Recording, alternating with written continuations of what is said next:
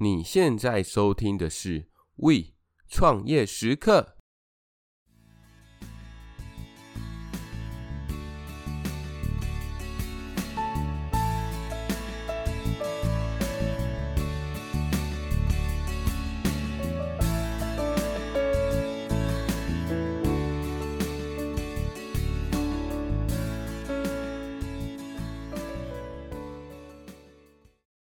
Hello，Hello，大家好，欢迎回到 We 创业时刻，我是 Echo，很开心又回到了我们的节目当中。这几个礼拜大家过得还好吗？发现最近台湾的疫情好像又有一点再起的趋势，因为我们已经连续三天都破千了，感觉有点越来越严重的一个趋势。但这次与去年，也就上次相比，就是我们去年不是有一阵子突然也突然爆大量的确诊案例吗？来相比的话，其实我们这一次好像大家已经没有那么恐慌。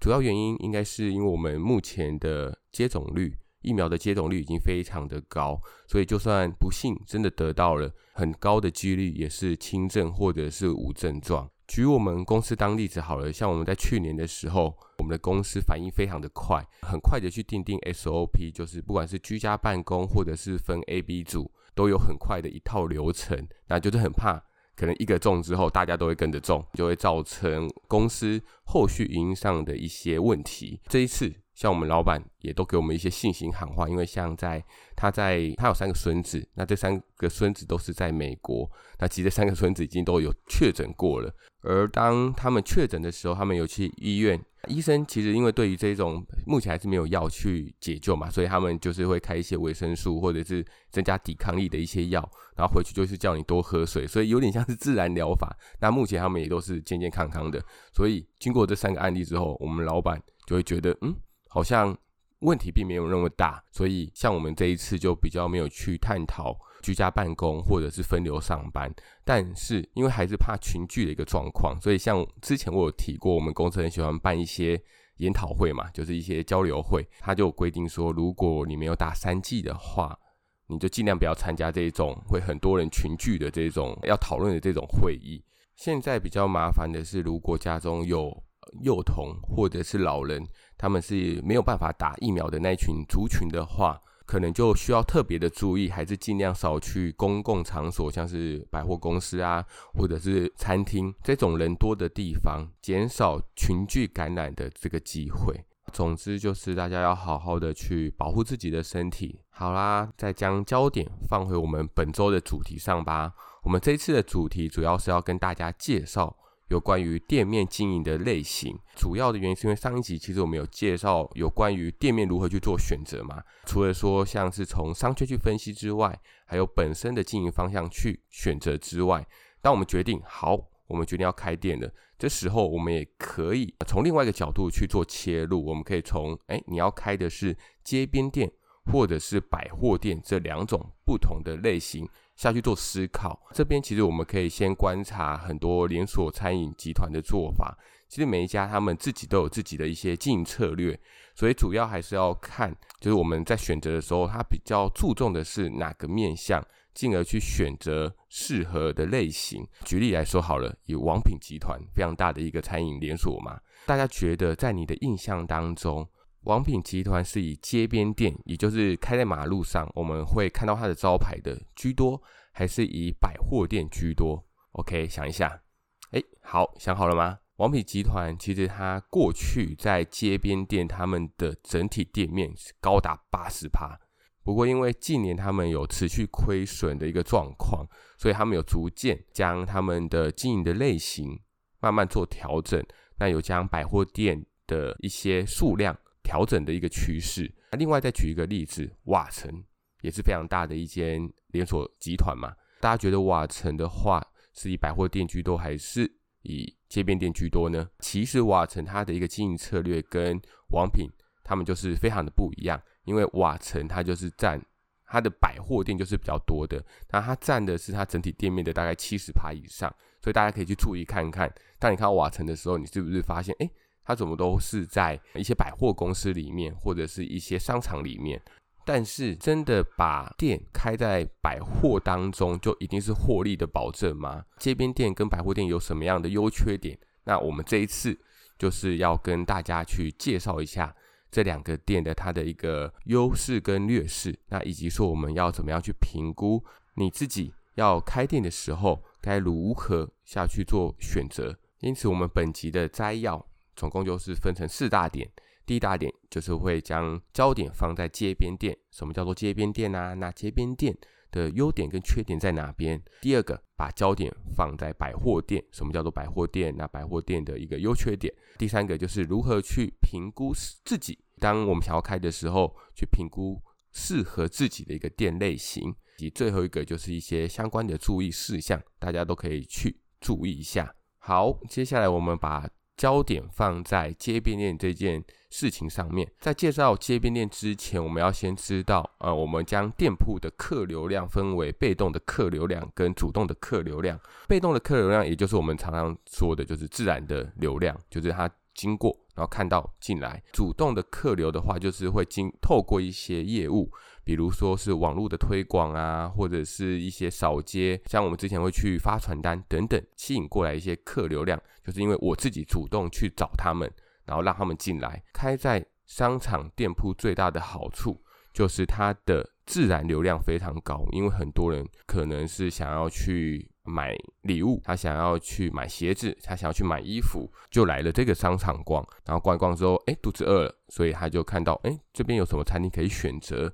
所以客人他来这个商场的主要目的，有很大的几率不是因为我们这间餐厅，而是因为别的品牌而来。所以自然而然就会聚集很多的一个客流量。这个是街边店没有办法达到的优势。但是街边店它有什么样的一个优势呢？主要就是它可以受周边的一些因素影响比较小，像是我们可以非常的创新，可能说我们去装潢店面的时候，我们可以符合自己店面的调性。创办人就是老板，对于店铺他的创意就可以无限的去发想。除了创意性之外，另外一个就是灵活性，就是我们可以主要去做一些市场上的行情了解，然后或者是对于消费者心理的一些研究，可以随时的去调整。我们自己的经营策略，所以我们的自主性是非常的高，就不会去受到百货公司他们一些因为一些经营策略上的影响，而必须要去随着它而做调整。OK，那接下来我们来讲一下百货店。那百货店就是顾名思义，就是开在百货商场里面的嘛。为什么？我们现在来想一下，为什么你会想要把它开在百货商场里面？主要就是看准了刚刚我们前面有提到的。它的一个即客力跟行销力，所以很多餐饮业者就会进驻百货公司。可能说你的品牌还没有那么样的知名，所以你想要透过进驻百货公司，让更多的人去看到你。这样说可能大家还是没有一些概念。之前我看过一个新闻报道，就是说以威风南山为例，平常在逛街的人次，在平日的时候，其实就可以高达四万到五万，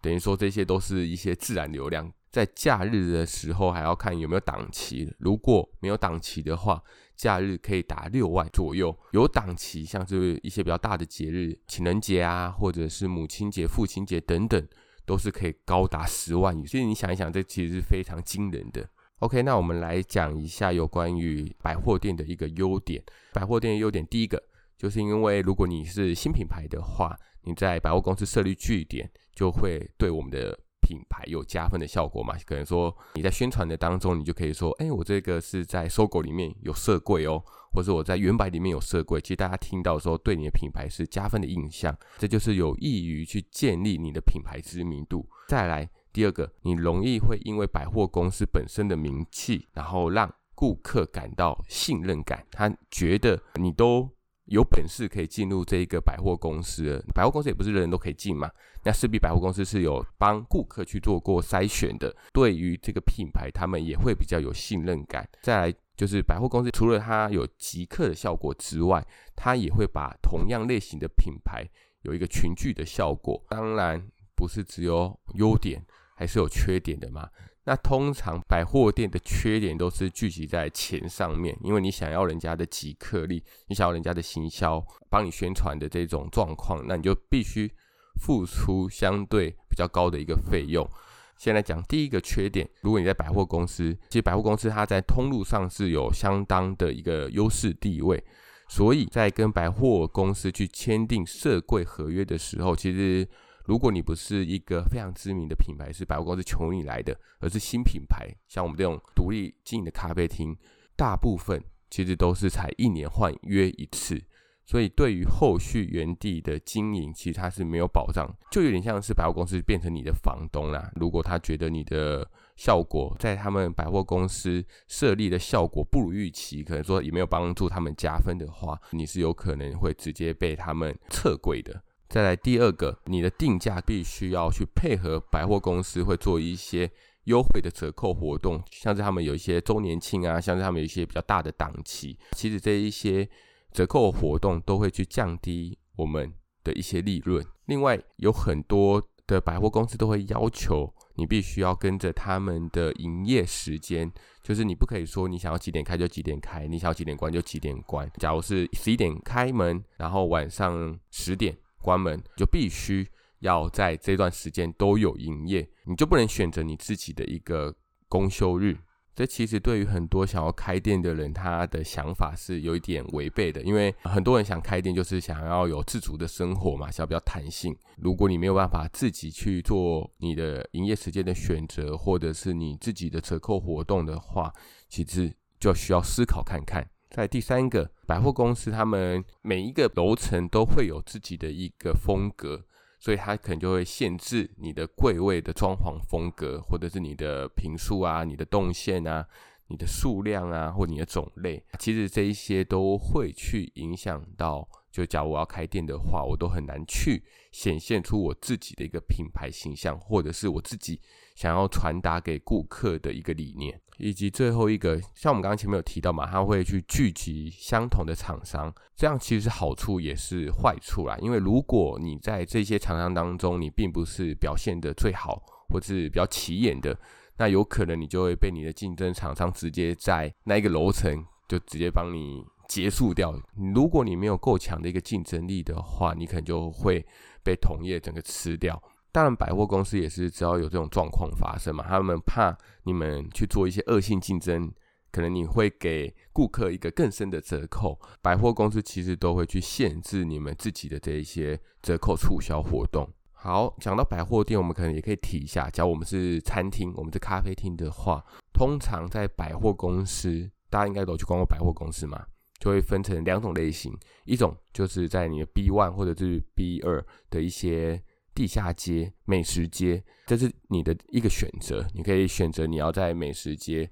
或者你也可以选择另外一种，就是比较高楼层的自己的一个位置，有自己的一个柜位。那你可以去装潢，然后可以用你自己的调性。但这两种的费用，百货公司配合的方式就会相当的不同。所以，如果你后续真的是想要选择百货店的话，你也可以思考看看这两个对你的品牌哪一个会比较加分。除了选楼层之外，进驻百货店还有一个就是你要选百货公司嘛，因为现在的商场啊或者百货公司那么多，该如何去挑选就会变得非常的重要。目前最夯的应该就是我们的三大百货嘛，像是我们的搜狗、远东或者是星光三越等等。另外的就可能会比较小的，像是环球啊或者是统一时代等等。不过，因为每个百货公司都有他们经营的一个 TA，或者是他们想要吸引的客群，还是要看你自己公司的一个调性，或者你想要去找的 TA，然后来决定你的百货公司可能会更加的准确。好，接下来我们来讲一下，你还是对于百货店跟街边店犹豫不决的时候，那我们可以用哪些方向去做思考？这边可以列出总共有五点。第一点，可以从我们说的即客力，也就是主动客流的这件事情来思考，我们的公司究竟有没有需要这个即客力的这种状况。第二个是行销活动，百货公司就会想一些啊，叫很百货公司是有一个团队在经营的嘛，所以他们都会想很多噱头。这些行销活动，如果你是独立店家、街边店的话，你可能需要每次都自己去想出一些新的噱头出来。不过这也是见仁见智嘛，因为有些人就是很喜欢想这些有的没的，然后来吸引顾客。如果你觉得你不想花太多时间在行销个别行销这件事的话，那你就可以选择百货店。那另外的话，你就可以选择街边店。在第三个租金，通常百货店的租金绝对会比街边店高。不过，因为近期我们的租金成本其实也是不断的在上涨，所以像是一些一级战区，举例来说，像是永康街啊，或者是新区等等这一些街边店，它的租金其实也是不容小觑，有些甚至会超越一些比较后段班的一些百货商圈的租金，所以还是需要评估看看。再来是你的店的尖峰离峰时间，因为如果是街边店的话，尖离峰时间应该很好抓，大概就是中午的十一点到一点，以及晚上的五点到七点。但是因为如果你是开在百货店的话，你的尖离峰时间的差距就会比较小一点，因为离峰时间还是会有很多人来逛百货公司嘛。虽然说呃餐厅的离峰时间，但是对于百货公司，它其实整天都是非常多人的。那只要有人吃饭时间都比较不固定的话，等于是说，你这一天内你的顾客都可以相当的稳定。再来最后一个就是你的周边的附加价值。以街边店来说好了，其实像我们那时候在开咖啡厅的时候，其实有很大的一个部分就是会取决于说你的附近有没有停车位，开车来好不好停，或者我骑车来好不好停。像那时候我们很幸运的是旁边刚好有一个停车场。所以停车不会太困难，但是如果你刚好选择的街边店是比较远，你选择在观光景点，但你又刚好没有停车位的话，这个就会变得比较尴尬。但如果是以百货公司的话，第一，它一定会有停车位；第二个，它周边的附加价值其实相当的高嘛，因为你来你来我们这个餐厅，除了吃饭之外，其实你还有很多的事情可以做，你可以看电影啊，你可以逛街等等，其实都会比呃纯的一个街边店相的一个附加价值是高非常多的，因此如果你想要评估你到底适合的是哪一个店型的话，你就可以从这五个下去做思考：你的一个集客力啊，你的一个行销活动，你的租金，你的餐厅的一个离峰尖峰时间，以及最后你的一个周边的一个附加价值。好，最后我们来讲一下有关于你想要选择类型的一些相关事项，就是一些注意事项。